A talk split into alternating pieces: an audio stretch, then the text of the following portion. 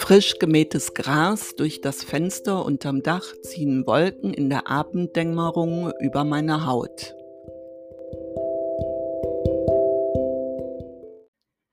Das war mein Gedicht Gras. Mein Name ist Mira Stephan und ich rede hier mit meiner wunderbaren Tochter Jill. Hallo.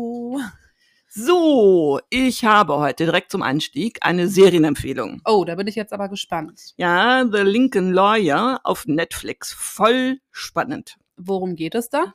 Ja, das, da geht es um den Anwalt Mickey Haller der seine Anwaltskanzlei vom Rücksitz seines Lincolns ausführt. Deswegen wohl auch der Titel der Serie. Ja. Also kurze Erklärung, denn nicht alle unsere HörerInnen sind Autokenner. Mhm. Also ein Lincoln ist ein US-amerikanische Automarke äh, des Ford-Konzerns.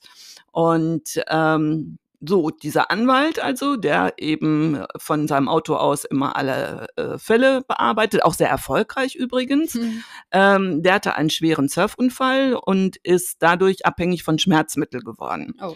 So, und er konnte dann aber seine Opiatsucht überwinden und äh, hat aber dann seit mehr als einem Jahr nicht mehr gearbeitet. Mhm. Und ähm, ja, dann wird ein Anwaltskollege, den er gut kennt, der wird erschossen. Und äh, er erfährt dann, dass er seine Anwaltskanzlei in Los Angeles geerbt hat. Oh, krass. Samt aller derzeit ähm, zu verhandelnden Fälle. Mhm. Und die sind natürlich alle sehr spannend mhm. und für Emotionen und Gefühle ist auch gesorgt, denn Mickey Haller äh, und seine Ex-Frau kommen sich dann auch wieder näher. Oh. Und ähm, ja, bisher gibt es also eine Staffel aber die zweite hatte ich nachgelesen, wurde gerade von Netflix bestätigt und kommt wohl nächsten Sommer raus. Ah ja, ja, es hört sich auf jeden Fall schon mal gut an. Muss ich auch mal reinschauen. Mhm. Aber hast du eigentlich mitbekommen, das ist jetzt für mich richtig, als ich das gesehen habe, richtig Eskalation, mhm. dass die vierte Staffel von The Rookie bei Disney Plus online ist. Echt? Oh, das ist ja voll cool. Da freue ich ja, mich. Also, ich, ja, ich habe das so verstanden, dass da wöchentlich, ich glaube, zwei Folgen erscheinen.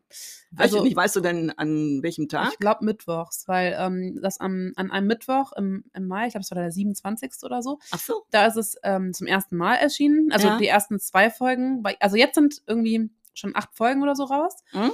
Und der Rechnung nach müsste das dann, weil es ja jetzt vier Wochen her ist, so ja. sein, dass alle, ähm, äh, also jeden Mittwoch zwei Folgen rauskommen. Also direkt zwei hauen ich die glaube, raus. Ich bin mir jetzt noch nicht sicher, ich habe es ja jetzt erst entdeckt, mhm. aber das würde der, der Rechnung entsprechen. Also mal gucken, ob jetzt ähm, am Mittwoch also morgen dann tatsächlich zwei Folgen erscheinen. Boah, ey, das gucke ich gleich. Ja. Sofort, sofort, sofort. Ja, also cool. übrigens nochmal zur Erklärung für unsere HörerInnen. Mhm. Also The Rookie, äh, also Rookie heißt übersetzt Frischling und oder Anfänger. Und so nennt die nordamerikanische Polizei Polizistinnen und Polizisten in der Ausbildung. Mhm. Und in der Serie geht es um den Bauunternehmer äh, John Nolan.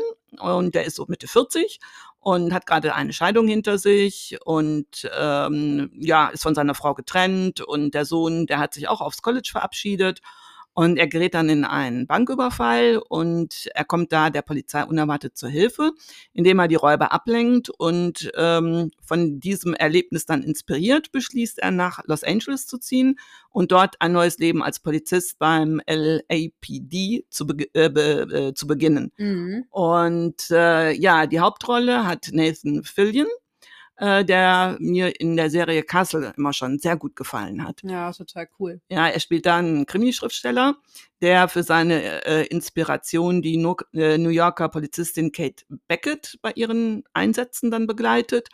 Und die, als wenn ihr das noch nicht kennt, guckt euch das an. Also die Dialoge sind total lustig und die ständigen verbalen Zweikämpfe zwischen Castle und Beckett, die sind unschlagbar. Also ich kann beide Serien eigentlich empfehlen. Ja, da kann ich mich nur anschließen. Da könnt ihr ruhig auf meine Mutter hören. äh, ich habe noch eine Frage an dich. Äh, ja, bitte, was denn? Kannst du was mit dem Wort äh, SAS anfangen? Also SOS geschrieben, also SAS ausgesprochen? Ja, klar, kann ich, aber das ist nichts für dich. Aha. Das ist Jugendsprache und heißt so viel wie suspekt halt, ne? Ja, danke dafür. Es ist nichts für mich. ja. ja, gut, okay, ich verstehe schon. Also Jugendsprache, wenn das alte Säcke, äh, Säckinnen benutzen, ist ja wirklich peinlich. Ne? wenn du jetzt mal rumläufst und sagst, ey, das ist voll sass. ja, denken die auch, Hä, was Bei der Kasse, die? das ist voll sass gerade. Hä? Ja. Ja, na gut. Also dann äh, würde ich sagen, kommen wir jetzt zu unserer beliebten Kulturrubrik Horvakui. Mhm. Äh, liebe HörerInnen, nachdem wir in den letzten Folgen die Pop-Art beleuchtet haben, springen wir heute zurück in den Frühbarock. Jill hat sich nämlich für diese Folge den italienischen Maler Caravaggio und sein Bild Narziss von 1596, 97 ausgesucht und hat da unbedingt drauf bestanden. ja. und ähm, ach so, nochmal vielleicht zur Erinnerung, also Barockmaler wie Rubens oder Velasquez haben wir in den Folgen 15 und 16 vorgestellt. Also wenn ihr Lust habt, könnt ihr euch das ja nochmal anhören oder beziehungsweise nachhören. Mhm. Ähm, für jetzt aber kurz zur Einordnung ähm, jetzt der Begriff Barock, falls euch das empfallen ist. Also Barock bezeichnet einen Stil, der sich in der Zeit von 1600 bis 1750 in der Kunst, Literatur und auch in der Musik durchgesetzt hat und diese Zeit wesentlich prägte. In der Kunst äh, drückt sich das zum Beispiel in Blätterranken an Treppengeländern, steinernen sitzenden Figuren an Brunnenrändern oder üppig gestalteten Gewölbemalereien aus. Ne, das, dieses sehr, sehr ich glaube, das, ja, das ist auch überladen. so. Genau, ja. genau mhm. das Wort habe ich ja, gerade gesucht. Ne? Ich wollte nicht schon wieder üppig sagen. Ja, überladen. Genau, ne? sagt man so. Also Barock ist einfach überladen. okay, und deswegen, weil sie das auch alles viel besser weiß, übergebe ich jetzt an die Kunsthistorikerin. Genau. Ja, und ich muss noch sagen, es gibt ja noch äh, auch äh, Rokoko, hatten wir auch schon mal drüber gesprochen. Mhm. Das ist auch nochmal quasi so eine Steigerung des Überladenen. Also Stimmt, das ist schon ordentlich. Ne? Auch sehr viel mit Gold und so. Ähm, genau, aber jetzt zu Caravaggio. Also er wurde in die Anfangszeit des Barocks quasi so hinein eingeboren, kann man sagen. Mhm. Ähm, 1571 kam der Maler nämlich in Mailand zur Welt und der ging dann 1592 nach Rom. Äh, Rom war halt die Hauptstadt des Barock mhm. und die großen Meister der Renaissance haben den Barock auch hervorgerufen und die Hauptstadt Italiens war der Mittelpunkt des Geschehens. Und wenn man Caravaggios Kunst betrachtet, muss man sich vor Augen halten, in welcher Welt er gelebt hat. Denn das Leben im 17. Jahrhundert war echt ein Leben im ständigen Widerspruch. Also Todesangst und Lebensfreude, ähm, Verschwendungssucht und Enthaltsamkeit. Und während die höheren Schichten sich der Lebensfreude und dem Carpe Diem widmeten, ähm, lebte die untere Schicht im ständigen Bewusstsein, dass der Tod halt an jeder Ecke lauert. Mhm. Ja, also es war schon krass. Und ähm, eigentlich hieß Caravaggio übrigens äh, Michelangelo Merisi. Genannt wurde er Caravaggio nach dem Herkunftsort seiner Eltern. Und Caravaggio gilt als Begründer der Chiaroscuro-Malerei. Was ist das? Also übersetzt heißt das hell-dunkel ja. und es bezeichnet eine Technik in der Grafik und Malerei, ähm, die simuliert starke Licht-Schatten-Effekte. Und dieses mhm. Gestaltungsmittel hat seine höchste Ausdrucksform in der Malerei des Barock halt. Ne? Ja, wo du das sagst, kann ich mich auch gut äh, dran erinnern, also dass man solche Bilder schon oft gesehen hat. Ja, ja. genau. Mhm. Ja, und ich hatte ja äh, gerade schon erwähnt, dass Caravaggio 1592 nach Rom ging und dort wurde er wohlwollend aufgenommen und arbeitete anfangs in verschiedenen Malerwerkstätten. Und nach einigen Jahren machte sich Caravaggio selbstständig und verkehrte dann in hohen Kreisen. Ähm, Kardinal del Monte war einer seiner wichtigsten Förderer und ließ den Künstler im Palazzo Madama wohnen übrigens. Aber das hat er sicher auch dann viel verscherzt, ne? Also da gibt es ja so einiges über ihn, was so berichtet wird. Genau, ja, stimmt. Also über den Maler ähm, Caravaggio jetzt gibt es echt viele Legenden und Geschichten. Ähm, aber das macht ihn halt auch zu einer sehr interessanten Persönlichkeit. Mhm. Zum Beispiel, also er hatte echt oft mit dem Gesetz Probleme.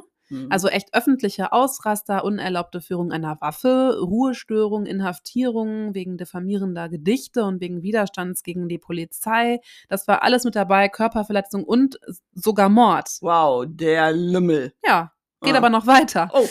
also, genau.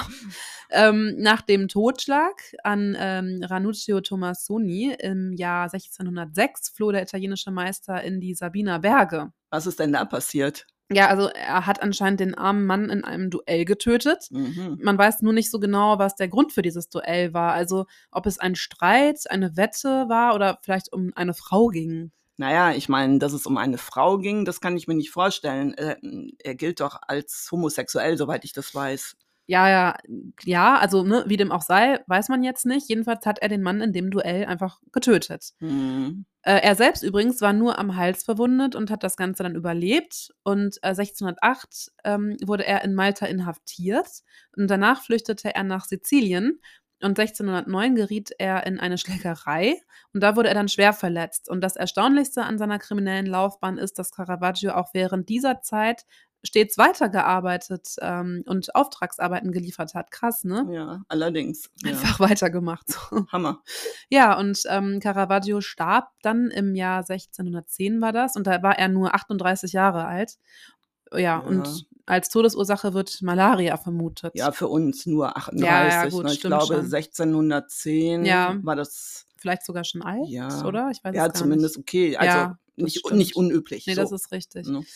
Ja, also wie gesagt, vielleicht Malaria, da gab es ja dann auch noch diese mhm. ganzen Krankheiten. Genau. Noch nicht so zu behandeln, wie wir das heute kennen. Deswegen, mhm. ja, also wie auch immer er jetzt als Mensch war, seine Bilder sind wirklich sensationell. Ähm, auffallend sind die dunklen Hintergründe und die plastisch wirkenden Motive in seinen Bildern. Und durch die Hell-Dunkel-Malerei wirken dargestellte Personen, Tiere, Gewänder und Stillleben halt viel plastischer. Mhm. Und durch diese Technik gewinnen die Kompositionen auch an Tiefe und Theatralik. Und schon Leonardo da Vinci setzte sich mit starken Kontrasten auseinander. Caravaggio perfektionierte diese Technik dann und beeinflusste somit viele Künstler, die sich diese Technik dann auch angeeignet hatten, damit die halt die Szenen noch ausdrucksstärker wirken lassen können. Mhm. Und bei genauer Betrachtung seiner Werke kann man durchaus Caravaggios Mut auch erkennen. Er vereinte biblische Szenen mit alltäglichen Momenten und stellte auch Heilige mit einem gewissen Realismus dar. Ja, also das stimmt. Die Gemälde sind wirklich erschreckend realistisch. Wie auch der Narziss, wie mhm. schon eben erwähnt, das ja. Gemälde. Also es ist für mich eines der oder seiner beeindruckendsten, beeindruckendsten Werke. Mhm. Nicht nur wegen der Hell-Dunkel-Malerei, sondern auch wegen der perfekten Spiegelung im Wasser des Narziss. Also es ist echt Wahnsinn. Also diese Figur aus der griechischen Mythologie verliebte sich ja in ihr Spiegelbild. Mhm. Und das Gemälde zeigt einen jungen Knaben mit dunkelblondem und so lockigem Haar und er trägt ein barockes Gewand in Weiß. Das hat auch so weite Ärmel und auch ein Muster an Rücken und Brust. Und die Ärmel sind bis zum Ellenbogen hochgekrempelt. Und dann hat er noch eine dunkle Hose an, die bis zum Knie reicht. Und der Knabe scheint an einem Ufer zu sitzen und beugt sich vor, um in diesem stillen Wasser sein Spiegelbild anzusehen. Mhm. Und sein Mund ist halb offen und sein Gesichtsausdruck, ja, der ist natürlich sehr selbstverliebt. Klar, muss ja sein. genau. Und das dunkle Wasser im unteren Teil des Bildes spiegelt den Knaben wieder. Mm, also Arme, Schultern, Gesicht und Knie. Und mit der rechten Hand stützt der junge Mann sich ab und mit der linken Hand versucht er sein Spiegelbild zu berühren. Und ja, im Hintergrund ist nur die schwarze Farbe zu erkennen, die die Figur hervortreten lässt. Hm, die Komposition ist in dunklen Farben gehalten, lediglich seine helle Haut und das Gewand zeichnen sich im Licht dann ab. Ähm, ja, Stirnfalten, Handgelenke, Fingernägel, Knie, Haare, Ohr und Gewandfalten sind gestochen scharf und lassen diese Darstellung wirklich total plastisch wirken. Und das Bild zeichnete Caravaggio übrigens ohne Vorzeichnung direkt auf die Leinwand. Wow. Das fand ich auch noch wirklich bemerkenswert. Ja, ist es auch, ja. Deswegen auch so beeindruckend. Und obwohl Caravaggio heute als bedeutender italienischer Maler des Frühbarocks gilt, war er fast vergessen. Aha. Ja, bis der italienische Kunsthistoriker und Professor für Kunstgeschichte Roberto Longhi dann 1951 eine Ausstellung mit seinen Gemälden in Mailand organisierte. Mhm. Danach fanden immer wieder Ausstellungen mit seinen Werken statt, wie zum Beispiel die Ausstellung im Jahr 2011. Das war die Hommage an ähm, Caravaggio in der Gemäldegalerie in Berlin. Ah, in Deutschland. Ja, yeah. genau.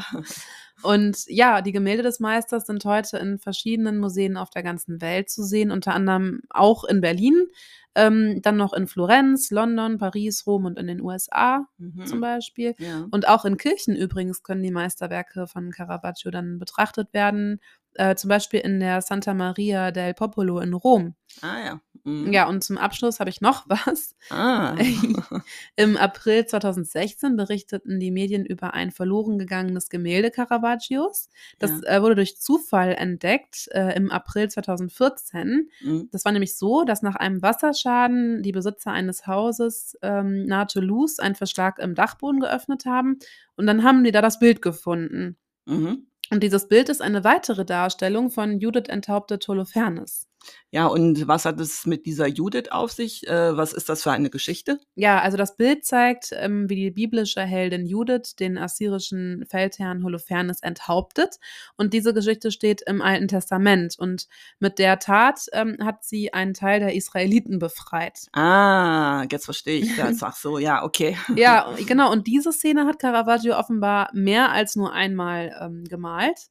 Der Wert des gefundenen Werkes wird übrigens auf 120 Millionen geschätzt. Wow. Und es ist ganz interessant, dass KunsthistorikerInnen aus Briefen wissen, dass es dieses Werk wirklich gibt.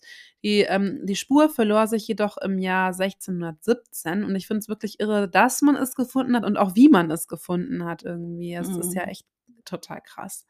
Äh, apropos irre, mhm. hast du von dem malenden Schwein namens Pick Picasso gehört. Äh, also schon allein der Name in Anlehnung an Pablo Picasso und dem englischen Wort Pick für Schwein. Das ist ja schon wirklich eine wirklich witzige und lustige ja. Kombination. Ja, total gutes Wortspiel. Und ja, davon habe ich auch gehört. Also echt eine gute PR-Geschichte. Ähm, dieses Schwein, ne, lebt das nicht in Südafrika oder so? Ja, ganz genau. Mhm. Also das, die Geschichte dahinter ist wohl 2016 rettete Joanne Lefson diese Sau wohl vor dem Schlachthof und brachte sie auf ihren Bauernhof und dort sollen wohl misshandelte Nutztiere ein besseres Leben ohne Massenhaltung und Quälerei führen. Also sagt sie so. Und, mhm. äh, oder kann man auch im Internet nachlesen. Und die verkauften Bilder, die Pic Cassio, Casso, nee, Picasso. Ja, da kommt man durcheinander. ja, jetzt, Casso, ja, genau. Ja. Das Pic und Casso, ja, Picasso. Malt werden äh, bis zu 2000 Euro verkauft.